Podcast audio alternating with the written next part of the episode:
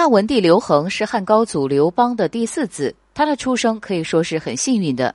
史书记载，他的母亲薄姬只被刘邦宠幸过一次，自此有了刘恒的出生。薄姬并不得刘邦宠爱，也因此躲过了吕后的迫害。吕雉死后，宫廷动荡，吕氏一族被灭，刘恒被拥立为帝。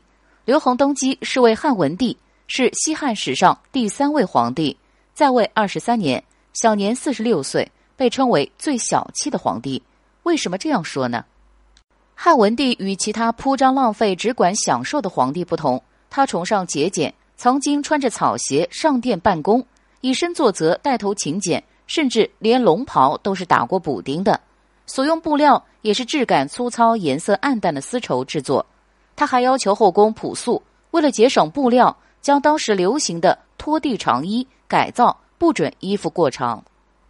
当了二十三年皇帝，没有修建过宫殿园林，没有添置过车辆仪仗，还禁止郡国进献珍宝。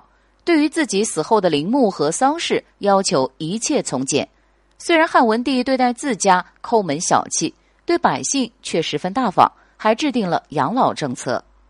八十岁以上的老人每月发放米、肉、酒的福利；九十岁以上老人还增添布料给他们做衣服。同时，他还有一颗仁义之心。主张宫女改嫁，政治上也同样做出了不少功绩，轻徭薄赋，推动生产，巩固了国家政权，虚心纳谏，重用人才，使国家逐步繁荣昌盛。